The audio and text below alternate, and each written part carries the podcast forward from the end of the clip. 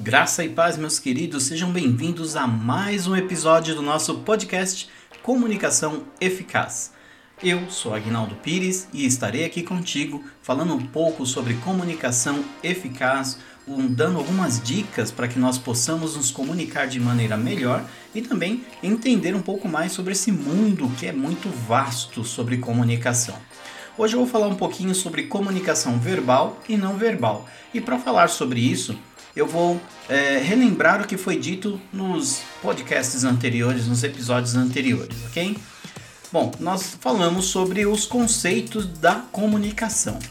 Para que haja comunicação, nós precisamos que haja uma pessoa que comunique, né, o transmissor, uma pessoa que receba o que foi comunicado, que é o receptor, um meio adequado de transmissão para essa comunicação e uma linguagem que seja comum para ambas as partes.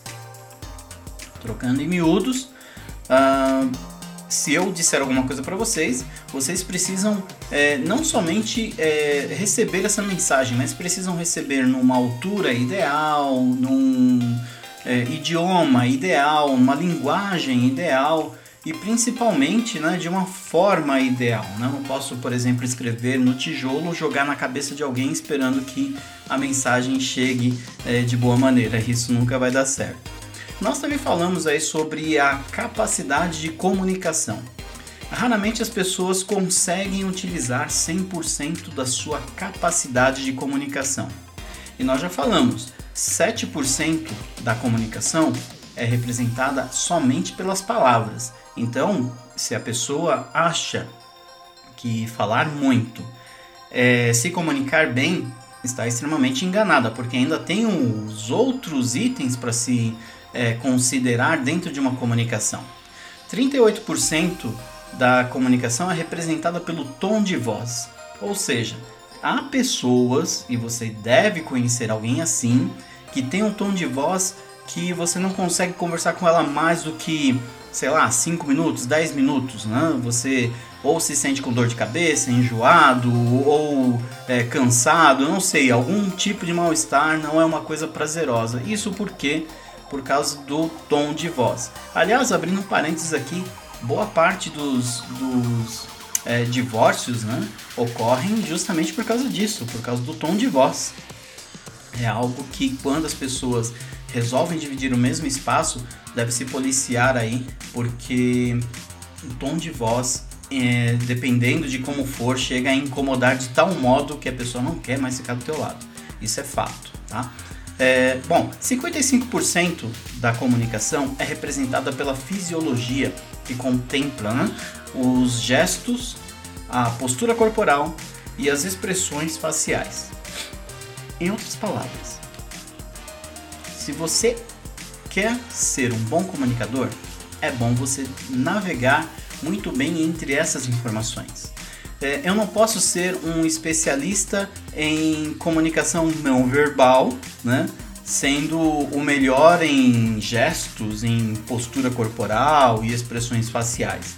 Pode ser legal, mas e os demais itens? É, cadê a palavra? Não adianta nada se eu não souber abrir a boca para falar alguma coisa que se aproveite. E muito menos se meu tom de voz for horrível. Não, não, não, estou aqui falando de ter uma voz bonita, uma voz de locutor. Não, não é isso. Nós estamos falando de um tom de voz. Tem gente que fala gritando, outras pessoas falam muito baixo, você não consegue ouvir. Né? É isso tipo de coisa que estamos falando aqui. Então, Agnaldo, para que eu me comunique bem é só fazer tudo isso certinho, ok? Me comunicar a, a, adequadamente no meu tom de voz, é, ter uma postura legal, com expressões faciais legais, é, me policiar nos meus gestos, né? É isso? Não, não é bem assim. Né? É lógico que isso é uma teoria e a prática ela vai muito mais além disso, né? Vai muito mais longe, né? O próximo passo, depois que você tem todas essas informações muito claras em sua mente, né? é você começar a cruzar essas informações. Por exemplo, como que é, alguém que se comunica, aliás, que manda mensagem, é, faz algum sentido apenas falar e esperar que as outras pessoas entendam? Se você não se preocupar com a sua linguagem, se você não se preocupar se você falou numa altura ideal, se você não se preocupar com mais nada? Eu acho que não. Ou ainda, esperar que alguém receba o que foi comunicado com um tom de voz baixinho. Será que é legal? Será que a pessoa realmente recebeu essa mensagem? Imagina se você está dando uma palestra e você está falando num tom de voz bem baixo, muito calmo. Ah, não quero falar muito alto. As pessoas não vão te ouvir.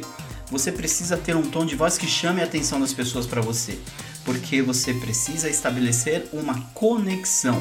E é somente através do seu tom de voz e da sua postura que você vai conseguir fazer isso. Em seguida, somente em seguida é que entram as suas palavras, né?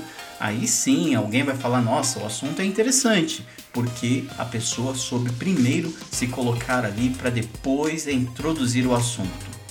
E por fim, se o seu meio de comunicação for prejudicado pela sua postura, é, é legal? Vai ser conveniente você passar a mensagem? Não.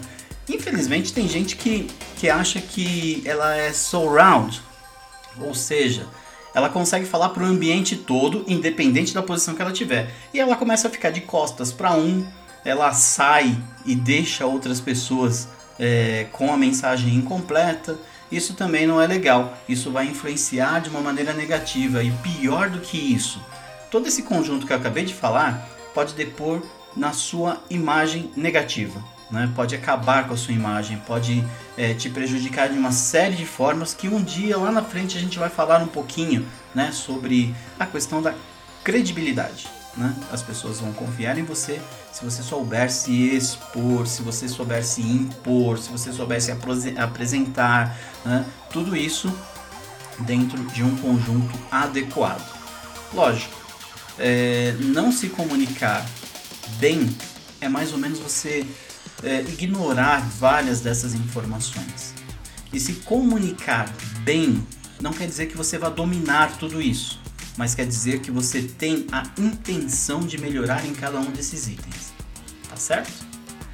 Eu vou ficando por aqui. Espero mais uma vez que a minha loucura de querer levar a comunicação eficaz ao mundo e tornar ele um pouco melhor através disso esteja fazendo efeito, pelo menos aí do teu lado. Te desejo paz, prosperidade. Nos vemos nos próximos episódios. Até lá!